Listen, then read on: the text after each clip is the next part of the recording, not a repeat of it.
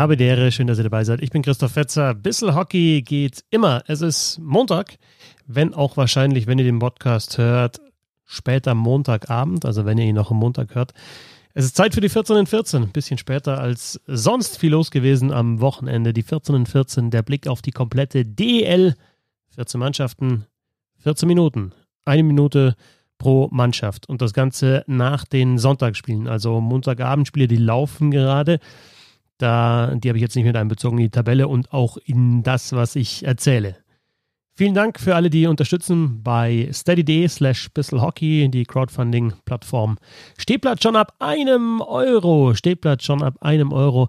Dauerkarte kostet drei, Edelfan fünf, Gesellschafterin, Gesellschafter zehn, äh, Stammgast gibt es auch noch für 2 Euro. Also, wenn ihr ein Abo abschließen wollt, äh, jederzeit gerne und vielen Dank für alle, die schon unterstützen, supporten. Also, schauen wir drauf auf die Liga nach den Sonntagsspielen und fangen heute, würde ich sagen, im Norden an mit den Fishtown Penguins, die nämlich da auf dem ersten Platz sind mit zwei Punkten pro Spiel aus den ersten sechs Partien, zehn Powerplay-Tore geschossen. Das ist der Topwert in jedem Spiel in Überzahl getroffen. Viermal doppelt, in zwei Spielen dann noch einmal auch schön verteilt. Die Überzahltore Mauerman, Verlic, Jeglic, Wall, Urbers, Macmillan. Das heißt, ja, beide Powerplay-Formationen treffen in irgendeinem Podcast habe ich gehört, dass Bremerhaven somit das beste Powerplay haben wird in dieser Saison. Ich bin nicht mehr sicher, in welchem Podcast. Und zuletzt halt dann, nachdem man schon die meisten Spiele mit vielen Toren gewonnen hat, auch ein knappes 2 zu 0 in Krefeld Shutout da von Brandon Maxwell. Und auch Pöppele ist ein guter Backup, hat noch kein Gegentor im 5 gegen 5 kassiert bis jetzt in dieser Saison. Sieht sehr, sehr gut aus für die Fishtown Penguins, die die ersten zwei Spiele ja knapp verloren haben. Bei den Eisbären Berlin und gegen Köln. Und dann jetzt vier Siege hintereinander eingefahren haben und damit auf den ersten Tabellenplatz geklettert sind in der Nordgruppe. Auf dem zweiten Tabellenplatz die Eisbären Berlin. Das Spiel jetzt äh, am Abend gegen Düsseldorf noch nicht mit eingerechnet. Auch ein Punkteschnitt von 2,0, 15 zu 8 Tore mit 8 Gegentoren, die wenigsten. Aber das Spiel läuft gerade gegen die Düsseldorfer AG, da fallen ein paar. Äh, Niederberger hat vor dem Spiel gegen die Düsseldorfer AG noch kein Gegentor im 5 gegen 5 äh, kassiert. Ähm, die vielen Gegentore gegen Iserlohn bei dem 2 zu 5, das waren vier in Unterzahl und ein Empty Netter. Alle Tore da in diesem verrückten Spiel in den Special Teams gefallen und dann gab es einen 5 zu 0 Sieg gegen die äh, Kölner Haie, zweiter Shutout von Niederberger, sehr guter Auftritt der Eisbären Berlin. Hört die Eisbären-Nerds, die erzählen euch, warum es gut ist, dass Reichel Center spielt oder vielleicht auch nicht. Und die würdigen auch Florian Busch, der seine Karriere jetzt offiziell auch beendet hat. Alles Gute von dieser Stelle und alles Gute auch nochmal an Wally wir hoffen natürlich, dass du gesund wirst, gesund bleibst und dann auch wieder hoffentlich, wenn es die Gesundheit zulässt, zurückkehrst. Auf Platz 3 im Norden sind die Iserlohn Roosters. Eine der Überraschungen natürlich bis jetzt in dieser Saison mit zwei Punkten pro Spiel. Und vor allem, ja, dieser Top-Reihe. Grenier, Bailey und Whitney auf Platz 2, 3 und 4 der Scorerliste. Äh, Grenier hat die meisten Assists, stand Sonntagabend. Bailey die meisten Tore, sieben, drei davon äh, bei Rückstand. Also die Reihe ist unglaublich wichtig. Sehr gute Special Teams der Iserlohn Roosters, zweitbeste Powerplay-Quote. Äh, insgesamt auch die zweitbeste Special Teams-Quote, also Überzahl plus Unterzahl. Aber, aber, aber, schwächster Wert bei den Schussanteilen und eine sehr, sehr hohe Schussquote von über 15 Prozent heißt auch ein hoher PDO-Wert. Muss jetzt nicht immer mit Glück zu tun haben, wenn der hoch ist und die Schussquote hoch ist, aber müssen wir ein bisschen beobachten. Also die Effizienz der Iserlohner ist schon sehr, sehr hoch. Kann an dieser Qualität der Reihe Grenier, Bailey und Whitney liegen, kann auch, äh, ja, aber dran liegen, dass sie halt einfach ein bisschen Glück haben. Äh, 5 zu 2 gegen die Eisbären Berlin, habe ich gesagt, vier Powerplay-Tore und dann knapp gegen die Düsseldorfer EG verloren nach Verlängerung. Hattrick Casey Bailey und das Debüt von Yannick Schwendener im Tor. Auf Platz 4 im Norden sind die Kölner Haie mit einem Punkteschnitt von 1,8 nach den ersten fünf Spielen. Die hatten jetzt in dieser Woche nur eine Partie, die haben sie deutlich verloren. 0 zu 5 gegen die Eisbären Berlin. Das war übrigens das erste Spiel, in dem Freddy Tiffels nicht getroffen hat und auch das erste Spiel ohne Powerplay-Tor der Kölner Haie. War 0 von 6 in dieser Partie gegen die Eisbären. Ähm, das Powerplay war in der vergangenen Saison ja ein Problem bei den Kölner Haien, ist jetzt bis jetzt besser gewesen. Leo Hafenrichter, 16 Jahre alt, hat sein DEL-Debüt gegeben. Immer wieder junge Spieler bei den Kölner Haien in dieser Saison. Allerdings auch Landon Ferraro nachverpflichtet und damit einen weiteren Kontingentspieler und damit natürlich für Diskussionen gesorgt ist das jetzt der richtige Schritt in dieser so besonderen Saison und nachdem er im Sommer noch gesagt hat, das wird nichts mit der Saison wir brauchen Geld, jetzt doch die Nordamerikaner zu holen. Die DL bleibt die DL. Auf Platz 5 im Norden vor dem Montagabendspiel gegen die Eisbären Berlin, Düsseldorfer EG. Fischbuch, überragend. Topscorer. Ähm, teilweise spielt er den Mitspielern die Scheibe so hin, oder eigentlich fast immer, dass sie nur noch äh, drüber drücken müssen über die Linie den Puck. Sechs seiner sieben Assists vor dem Montagsspiel waren, waren direkte Assists. Powerplay weiter überragend, 9 von 25, das ist äh, ja über, über ein Drittel der Situationen nutzen sie dann also auch zu Toren. Aber weiterhin ganz, ganz schwaches Unterzahl und ähm, auch sehr, sehr viele Gegentore. Die, die, Ergebnisse sind schon Wahnsinn. Also einmal 1 zu 4 verloren gegen Bremerhaven, aber dann hast du sowas wie 6 zu 3 gegen Krefeld. Die drei Gegentore gegen Krefeld waren die wenigsten in dieser Saison, die die Düsseldorfer EG in einem Spiel kassiert haben. 4 zu 5 gegen Wolfsburg Verlängerung, 6 zu 5 äh, gegen Iserlohn äh, Verlängerung. Ja, aber wenn du so jedes zweite davon gewinnst, dann kommst du auch auf einen ganz ordentlichen Punkteschnitt.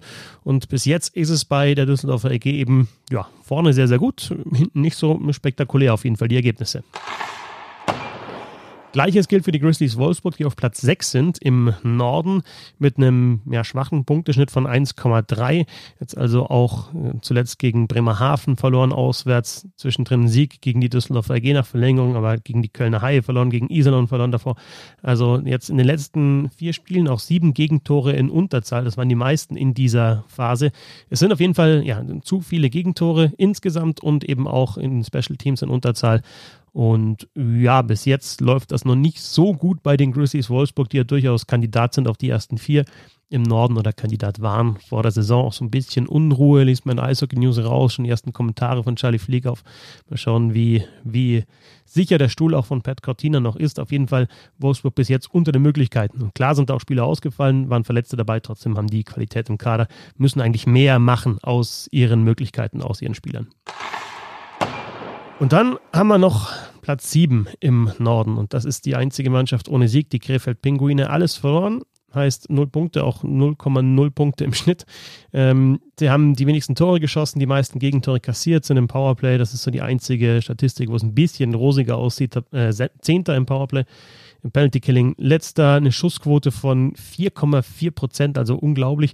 Fangquote von 87,4 Prozent, äh, auch richtig schlecht. Nach dem 2-7 gegen die Kölner Haie auch wirklich ähm, ja, deutliche Kritik auch von Martin Schimanski im, im Interview bei Magenta Sport. Da hat er gesagt, äh, wir investieren noch zu wenig, beziehungsweise wir müssen zumindest auch mal, äh, zumindest mal Gas geben. Auch das fehlt. Und dann zuletzt war wohl das beste Saisonspiel. 0 zu 2 gegen die Fischtown Penguins Bremerhaven.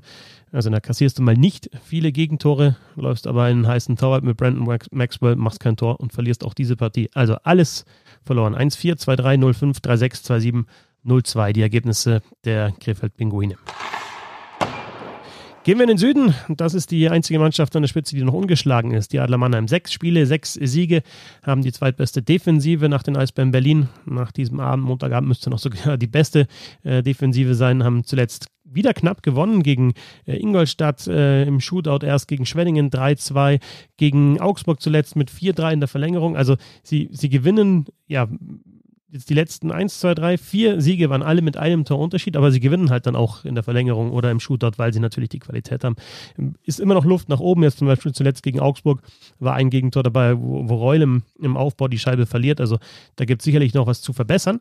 Äh, sehr interessant jetzt im Spiel gegen Augsburg. Florian Elias mit jetzt seinem zweiten DEL-Spiel gegen Schwenningen hat er sein DEL-Debüt gegeben und er hat im dritten Drittel sogar mit Plachter und Wolf in einer Reihe gespielt, also in der ersten Reihe das Center gespielt und beinahe sein erstes DL-Tor geschossen.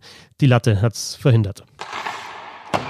Auf Platz 2 im Süden sind die Münchner, die zwei Punkte pro Spiel geholt haben, jetzt Peterka und Schütz wieder im Lineup haben gegen Ingolstadt. Ähm, äh, Tweet von Packmas ähm, und dann auch darauf hingewiesen worden von Ben Schwickerath. Ähm, Ingolstadt vierte Reihe, Gogula, Kosila, Peterka.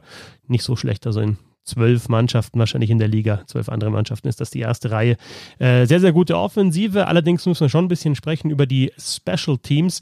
Ähm, insgesamt die schlechteste Special Teams Quote und auch eine sehr, sehr schlechte Tordifferenz in den Special Teams. Minus 5. Äh, Krefeld mit minus 6 ist schlechter, sonst keiner. Powerplay 1 von 23, 4,4 Prozent. Trotzdem gewinnen sie ihre Spiele, aber klar, Penalty Killing ist bekannt. Gut bei München gewesen. In der vergangenen Saison haben sie sich auch in Überzahl gesteigert.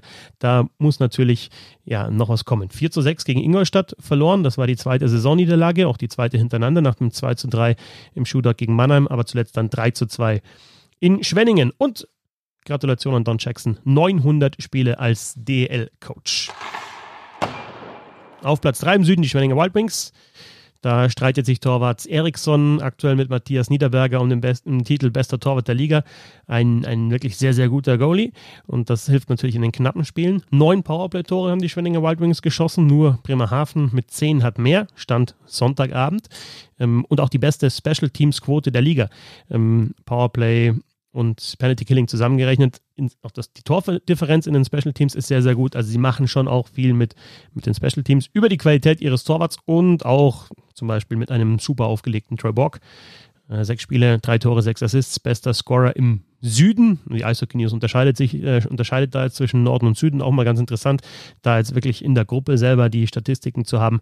Also Dritter im, im Süden, auch wenn man jetzt die letzten beiden Spiele verloren hat.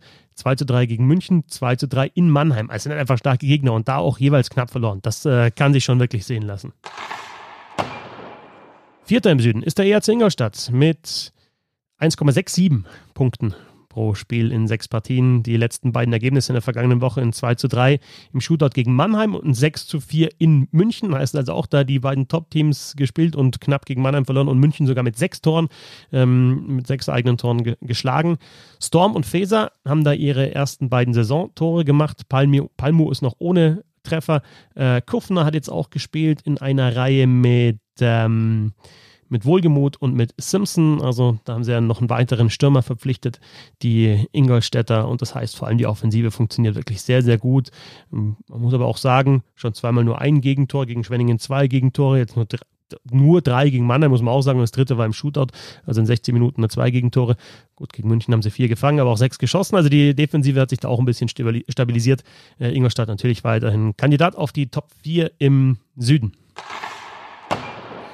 Auf Platz 5 die Nürnberg Ice Tigers im Süden, die jetzt zuletzt nach vier Niederlagen hintereinander zwei Siege eingefahren haben. Erst in Augsburg 4 zu 1 und dann 4 zu 3 gegen Straubing, also sich da jetzt so ein bisschen stabilisiert haben, gefangen haben. Äh, haben zwar immer erst nur elf Tore geschossen, äh, nur Krefeld weniger, aber eben acht dieser elf in den letzten beiden Partien. Wird also langsam bei den Nürnberg Ice Tigers DL-Debüt von Roman Kechter gegen die Straubing Tigers, ein 16-Jähriger.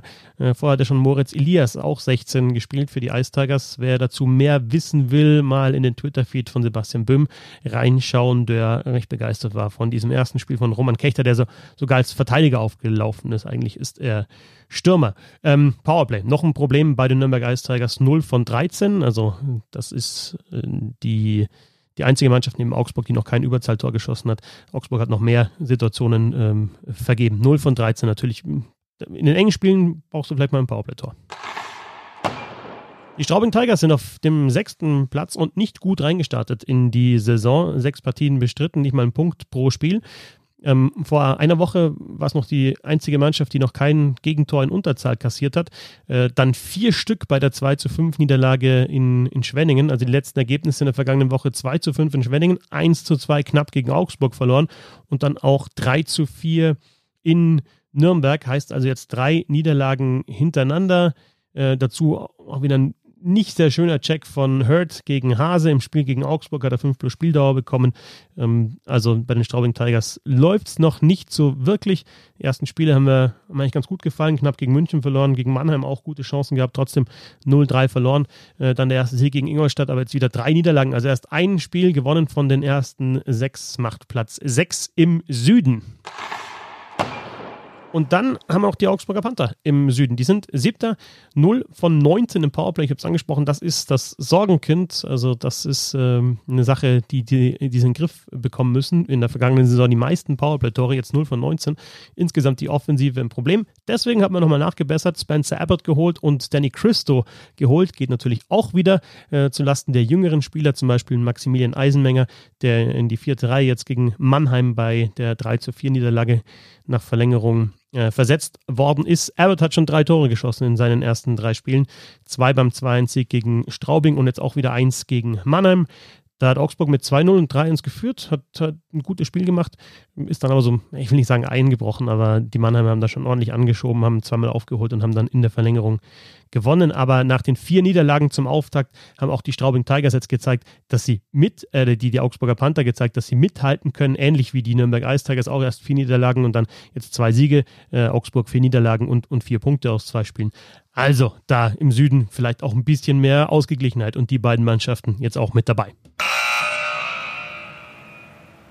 Das waren die 14 in 14. Eine schnellere Übersicht über die komplette DL bekommt ihr nirgends. Vielen Dank fürs Zuhören. Mal schauen, was die Woche noch passiert. Die NHL startet ja. Wir werden auch regelmäßig über die NHL berichten hier im Podcast, über die NHL sprechen hier im Podcast. Und ansonsten, ja, jeden Dienstag und jeden Freitag gibt es ein Quiz in der Früh auf www.bisselhockey.de. Das äh, könnt ihr gerne spielen. Und ja, nochmal Hinweis aufs Crowdfunding, steady.de slash bisselhockey, wenn euch die ganze Sache gefällt. Würde mich freuen. Danke fürs Zuhören. Bis zum nächsten Mal.